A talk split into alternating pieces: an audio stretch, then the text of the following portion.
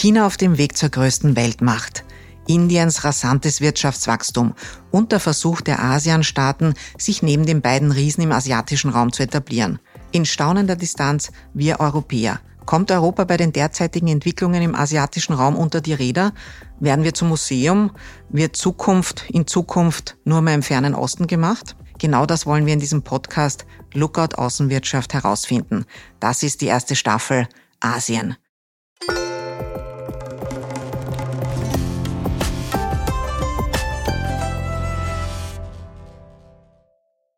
Fünf Folgen, in denen ich, Eva Weißenberger, gemeinsam mit einem Kollegen von der Außenwirtschaft Austria, Christian Kiesberg, und weiteren Expertinnen und Experten der Frage nachgehen werde, wie verändern sich inmitten all dieser geopolitischen Spannungen unsere Beziehungen zu und der Handel mit Asien. Herzlich willkommen zur ersten Folge und herzlich willkommen, lieber Christian. Stell dich doch einmal ganz kurz vor, bitte, und erklär unseren Zuhörerinnen und Zuhörern, Warum weiß dieser Mann eigentlich alles über Asien? dieser Mann weiß nicht alles über Asien. Mein Thema ist eher die Geopolitik im Augenblick. Also ich befasse mich mit, äh, mit neuen Informations- und Veranstaltungsangeboten der Außenwirtschaft zum geopolitischen Risiko, zu dieser Neuordnung der Welt. Äh, davor war ich Wirtschaftsdelegierter in, äh, in Großbritannien, davor Wirtschaftsdelegierter für die USA, davor spannend äh, vier Jahre lang der Chief Operating Officer der Außenwirtschaft. Da war ich sicher 30 Mal äh, in Asien bei Konferenzen mit Delegationsreisen und davor war ich zehn Jahre lang tatsächlich am Stück in Asien, nämlich drei Jahre in Japan und sieben Jahre als Büroleiter in Südkorea in Seoul. Also jetzt kennen dich die Zuhörerinnen und Zuhörer vielleicht aus deiner Rolle in London, weil da warst du quasi Österreichs Mr. Brexit und ständig in der Zeit im Bild als Experte zugeschaltet aus London. Ähm, an die Zeit äh, in Asien kann man sich vielleicht nicht mehr so genau erinnern, aber beschreib mal ein bisschen, ähm, wie war das damals dort und was hast du da gemacht als Wirtschaftsdelegierter? Also für mich war Asien damals ein einschneidendes Erlebnis, hat meine Weltsicht verändert, hat mein Asienbild natürlich geprägt. Man muss sich vorstellen, Japan Anfang der 90er Jahre war am Weg zur wirtschaftlichen Dominanz. Nicht? Also Kaizen äh, und Just-in-Time-Delivery, das waren die beiden Schlangen, vor, vor denen der amerikanische und der europäische Hase angsterstarrt gesessen ist.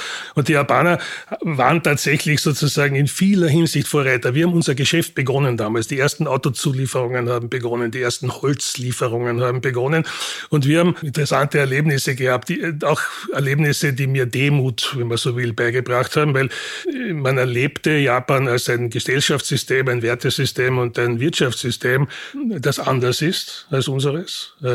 Aber keineswegs unterlegen, nicht, sondern teilweise groß, größtenteils ebenbürtig und in vieler Hinsicht zumindest damals überlegen. Nicht? Was wäre das ein Beispiel für einen Wert, der in Asien höher gehalten wird und was sie uns überlegen macht? Was damals gut funktioniert hat in Japan, war diese Abstimmung unter den Akteuren in einem Unternehmen, äh, die Abstimmung der Akteure Unternehmen, Regierung. Ne? Das hat sie in dieser Entwicklungsphase damals sehr, sehr schlagkräftig gemacht. Nicht? Und sie sind auch extrem höflich und lieb zueinander und zu Ausländern, so dass man sie halt aus unserer Perspektive oft missverstanden hat. Nicht?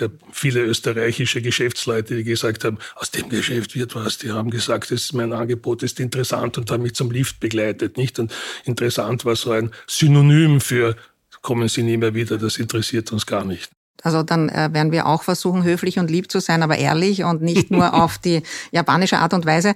Ähm, ich muss mich auch noch kurz vorstellen. Mein Name ist Eva Weißenberger. Ich bin hier in der Wirtschaftskammer Österreich die Leiterin der Abteilung Digital Media and Communications, das heißt die Kommunikations- und Marketingchefin. Einen kleinen Hinweis muss ich noch machen, äh, eine Werbeeinschaltung.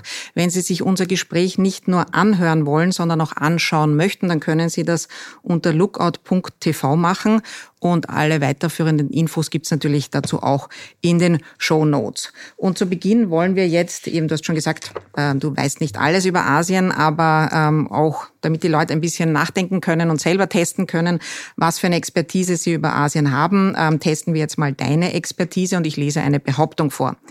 China ist der weltweit größte Exporteur von Technologiegütern, übertroffen nur von den Vereinigten Staaten. Ist das richtig oder falsch?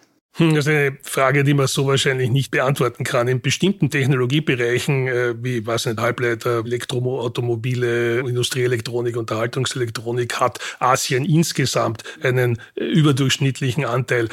Wenn man natürlich in, in höherwertige Technologiebereiche geht, würde ich meinen, dass äh, wahrscheinlich China noch nicht die Nummer zwei nach den USA ist. Aber hängt sehr stark an der Definition, was ist ein Technologieprodukt. Ja, also nach der Definition, die wir uns mit der Redaktion vor vorher geeinigt haben, sagen Sie, ja, China ist tatsächlich der weltweit größte Exporteur und hat die USA sogar schon überholt.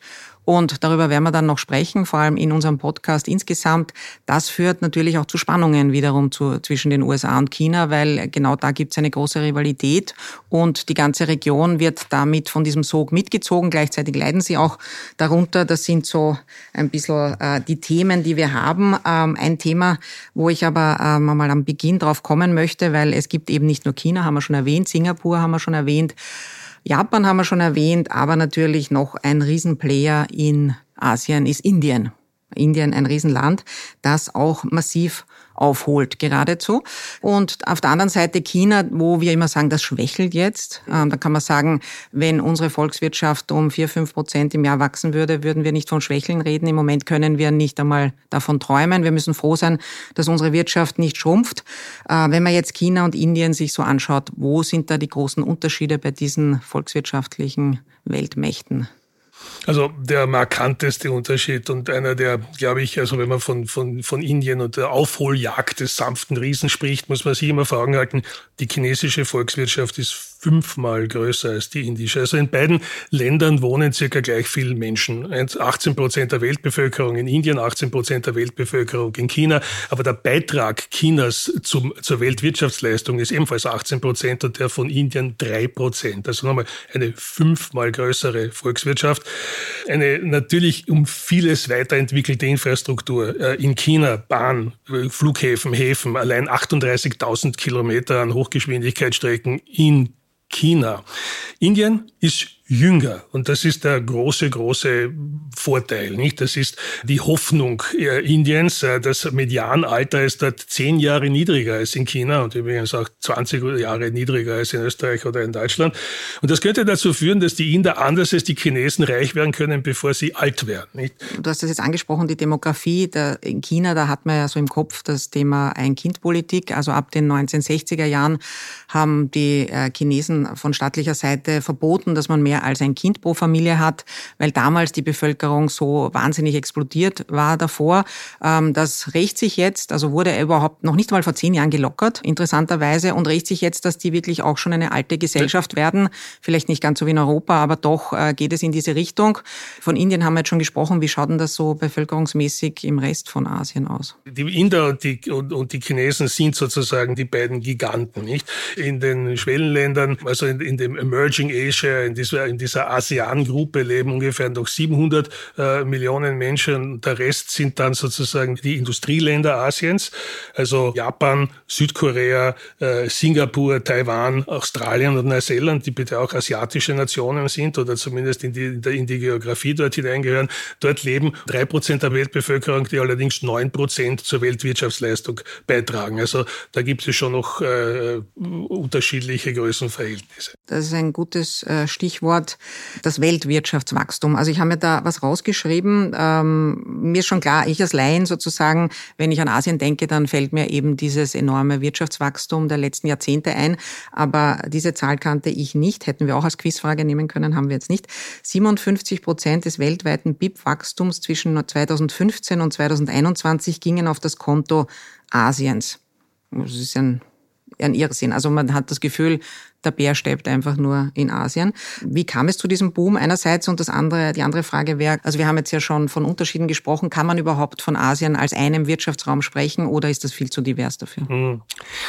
Ich darf mit der, mit der letzten Frage anfangen, weil ich eben der Auffassung bin, dass natürlich ist es naiv, von Asien im Singular zu denken oder, oder, oder in der Einzahl dieses, diese Region zu betrachten.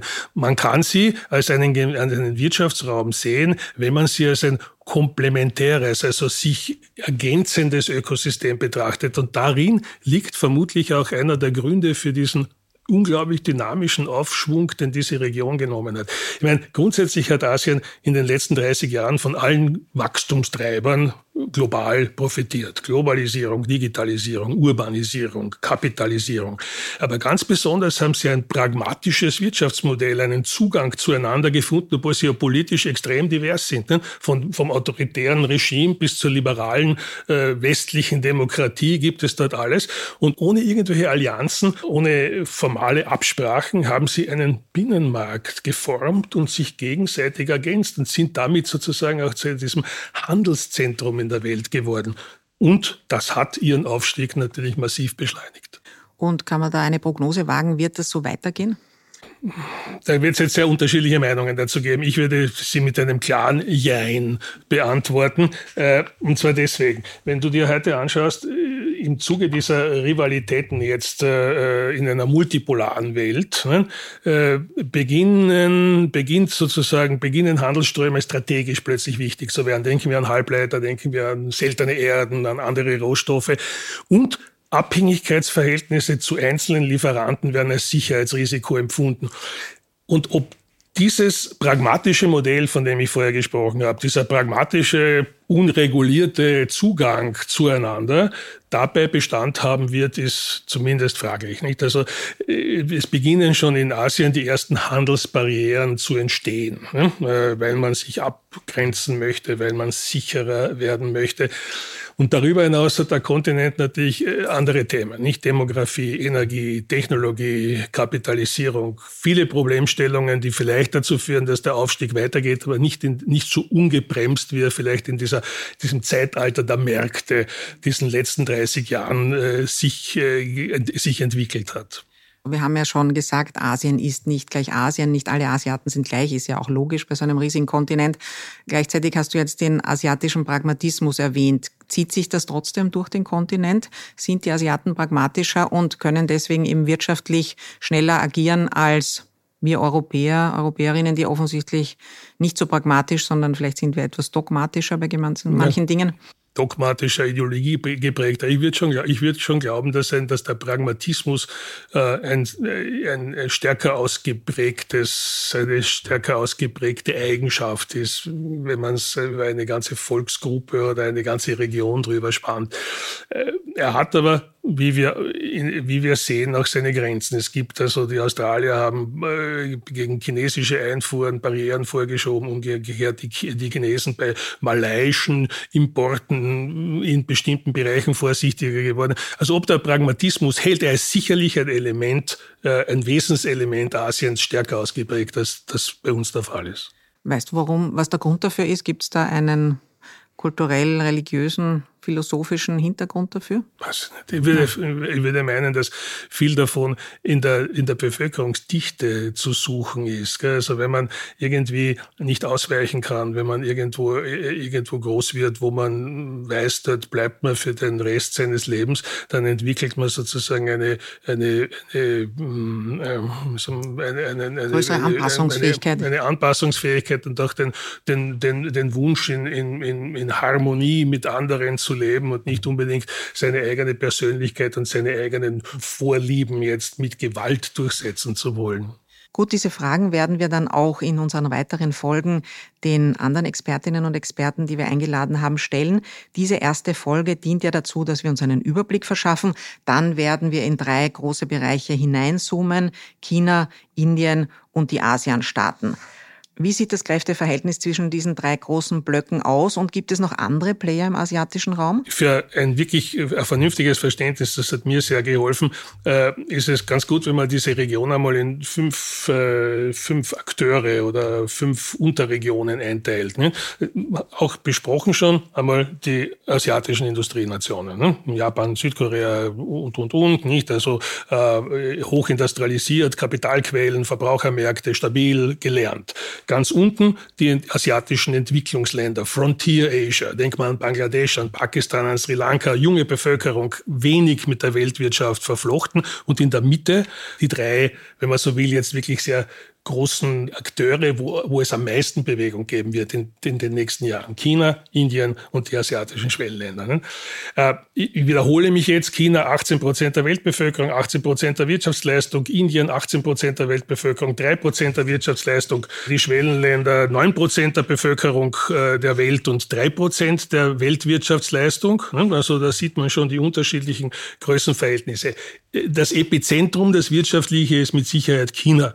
Äh, ein riesiger Binnenmarkt, eine gute Infrastruktur, hoch digitalisiert, aber, und das dürfen wir, das können wir nicht wegdiskutieren, natürlich auch zunehmend ein wenig problembehaftet. Gedämpfte Konjunktur, Immobilienkrise, hohe Unternehmensverschuldung, die Partei, die mehr Einfluss auf die Unternehmen nimmt als in der Vergangenheit und politische Risiken. Nicht? Also die, diese militärische Machtprojektion Chinas auf Taiwan, aber auch die territorialen Ansprüche in, im, im, südchinesischen Meer haben Eskalationsrisiken, die die Region und unser Verhältnis zu Regionen der Zukunft bestimmen wird. Und Indien, der, äh, der, der sanfte Riese, der sozusagen jetzt langsam äh, sich erhebt, äh, ein wenig durch seinen exzessiven Föderalismus äh, und seine überbordende Bürokratie behindert, aber im Augenblick eine sehr reformwillige Regierung, natürlich ein immenses Arbeitskraftpotenzial, auch eine breite Basis, ein westliches, ein westliches Rechtssystem und das, was man sozusagen die, das, den Segen der Demografie nennt. Ein junges Land. Medianalter 28 Jahre. Hm? Äh, aber und das, da muss man auch aufpassen, das Segen der Demografie kann leicht zum Fluch der Demografie werden, wenn es nämlich nicht gelingt, die Struktur, das Strukturreformtempo im Laufen zu halten und die Arbeitsplätze zu schaffen, die diese nachwachsende Erwerbsbevölkerung so dringend braucht. Muss man dazu sagen, Medianalter 28 heißt, die Hälfte der Bevölkerung ist jünger als 28 Jahre alt. Also das ist genau. ein Wahnsinn natürlich. Ja. Da braucht es Jobs. Wir haben hier ein Bild von Mumbai in Indien mitgebracht und das, ähm, da stellt sich für mich die Frage, ist es ein zerrissenes Land, wenn man sieht, so hier im Vordergrund quasi ein Slum und im Hintergrund eine Skyline, die sich vor Singapur ähm, oder anderen Weltstädten nicht äh, verstecken muss. Ist das, täuscht dieses Bild oder ist es wirklich ein zerrissenes Land? Ich glaube, dass das Bild nicht täuscht. Ich glaube, dass in diesem Entwicklungsstadium, in dem sich China befindet, ich kann mich gut erinnern, wie ich 1995 nach Korea kam. Korea war damals bereits auch schon die zehntgrößte Volkswirtschaft der Welt, ein Industrieland, ein Asian Tiger, nicht? Da hat man auch extrem viel Armut noch gesehen und extrem viele Menschen haben an diesem, an dem Wirtschaftswunder, das dort in bestimmten Bereichen stattgefunden hat oder insgesamt stattgefunden hat, nur partiell Anteil gehabt. Und in, in Indien, glaube ich, ist das im Augenblick natürlich noch um vieles schlimmer. China dasselbe. Auch in Japan gab es in der Zeit, in die ich mich an Japan erinnern kann, am Land und in, noch relativ viele Leute, von denen man, wo man sich gedacht hat, die wohnen jetzt, das schaut eher aus wie in einem Entwicklungsland als in der damals zweitgrößten Volkswirtschaft der Welt. Du hast ja schon angesprochen, die Themen Energie und Technologie, das sind ja genau die Themen, die uns auch in Europa beschäftigen. Was müssen wir denn in diesem Podcast zu den Themen klären? Was müssen wir herausfinden, damit wir da was lernen und worum geht es da eigentlich? Beim Energiethema geht es einfach schlicht darum, dass, die, dass, dass, dass Asien nicht nur die, dass die größte Wirtschaftsregion und Handelsregion der Welt ist, sondern auch äh, der größte Energieverbraucher und der größte Kohlenstoffemittent der Welt. Mehr als 50 Prozent der globalen Emissionsbilanz äh, kommt aus Asien. Äh, die Asiaten sind auch nicht energieautark. Sie sind die größten Nettoimporteure von fossilen Brennstoffen.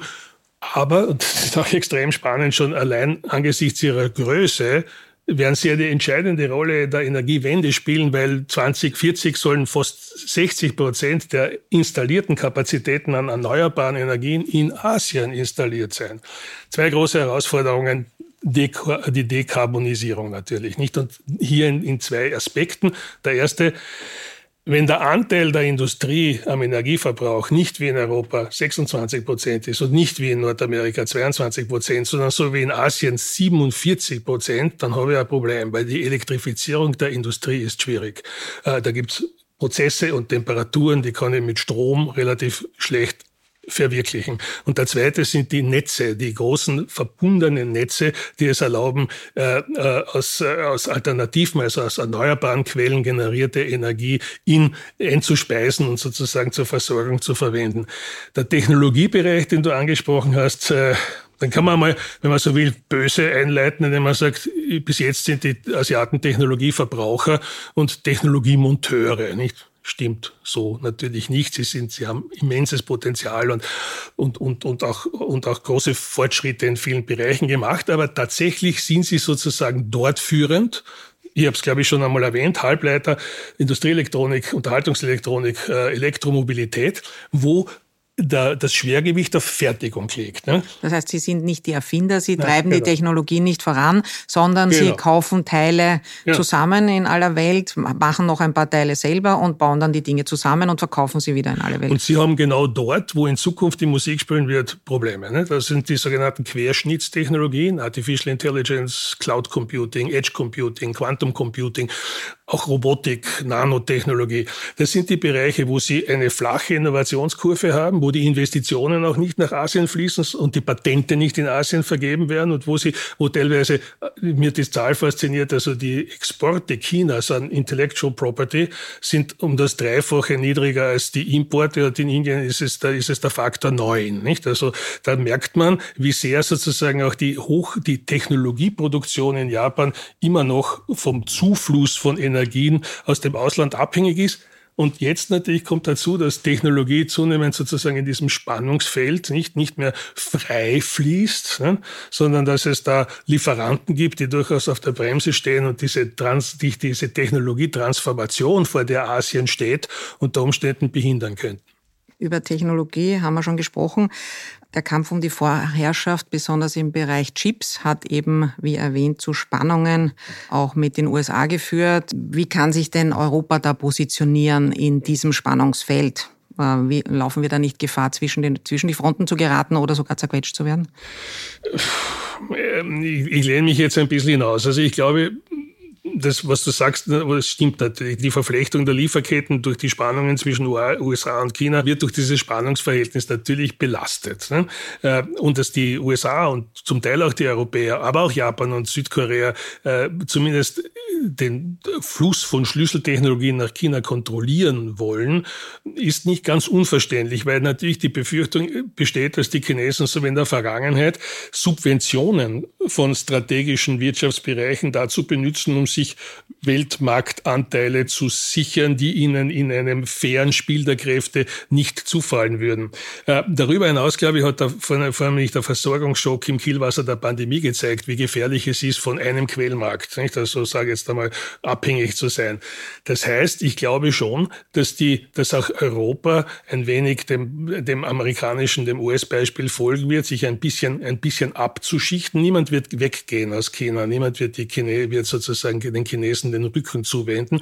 Aber ich glaube, dass in Zukunft viele der Investitionen im, auch im Technologiebereich nicht mehr nach China fließen werden, sondern vielleicht in Schwellenländern. China selbst beginnt in, den, in diesen Schwellenländern zu investieren. Da entsteht ein ganz spannendes neues Handelsdreieck. Also die, die Handelsströme zwischen den USA und den Schwellenländern wachsen und die Handelsströme zwischen den Schwellenländern und China wachsen ebenfalls. Das ist ja schließlich ein Podcast der Außenwirtschaft Austria. Deswegen kommen wir jetzt zur für uns doch entscheidenden Frage. Was heißt das alles für die österreichischen Unternehmen?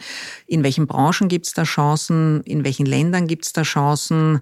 Was empfehlen eure Leute vor Ort äh, den Kundinnen und Kunden, die da eben aus Österreich kommen, den Unternehmen und Geschäfte machen wollen in Asien?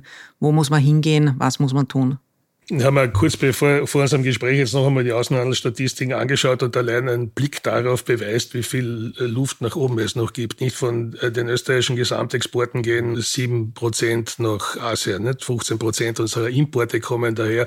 Äh, wenn man sich also vor Augen hält, dass das 50 Prozent der Weltwirtschaft ist, ist einfach rechnerisch viel, viel, viel Luft noch da. Natürlich sind die asiatischen Märkte schwierig. Sie haben lange Vorlaufzeiten, sie haben eine Kulturbarriere, sie haben eine Sprachbarriere. Asien ist vielleicht nicht für jeden, nicht? Also Vorlaufzeiten und, und, und Barrieren heißen auch immer zusätzliche Risiken, die irgendwo finanziert muss. Aber Risiken, die bewältigbar sind und wie unsere Erfolge in unseren größten Exportmärkten zeigen. Das sind einmal China, Japan, Südkorea, Taiwan, nicht? Auch Indien, da gibt es noch Aufholbedarf. Da sind wir also bei ungefähr einem Fünftel des Volumens, das wir im Augenblick nach China liefern.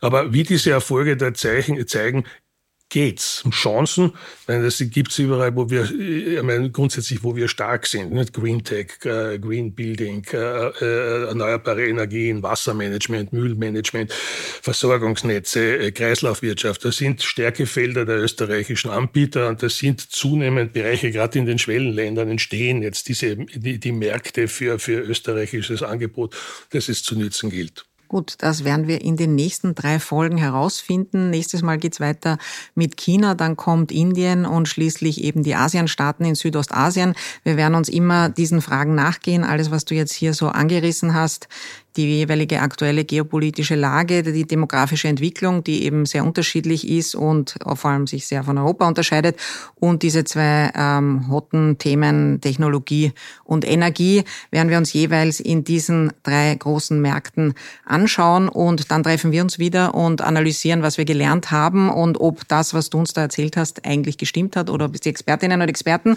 und deine Kollegen, die vor Ort gerade in Asien arbeiten und zu uns dann kommen, um darüber zu berichten, was Sie da vor Ort erleben und was für Erfahrungen Sie machen, ob das alles sozusagen deckungsgleich war mit dem, was wir uns jetzt gedacht haben, was es sein könnte.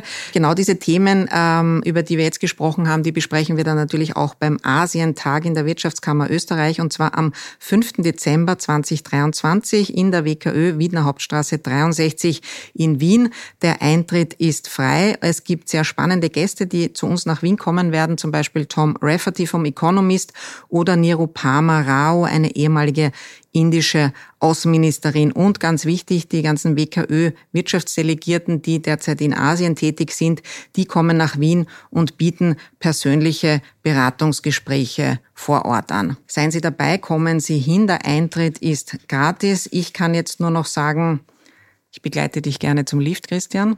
Aber das ist natürlich nicht negativ gemeint, sondern ganz positiv. Vielen Dank für deine Einblicke. Äh, ich freue mich schon auf die nächsten Folgen. Alle weiteren Infos dazu gibt's auf lookout.tv. Wirtschaftsstories aus aller Welt aus erster österreichischer Hand. Aktuell fundiert, inspirierend. Dankeschön, Christian. Vielen Dank.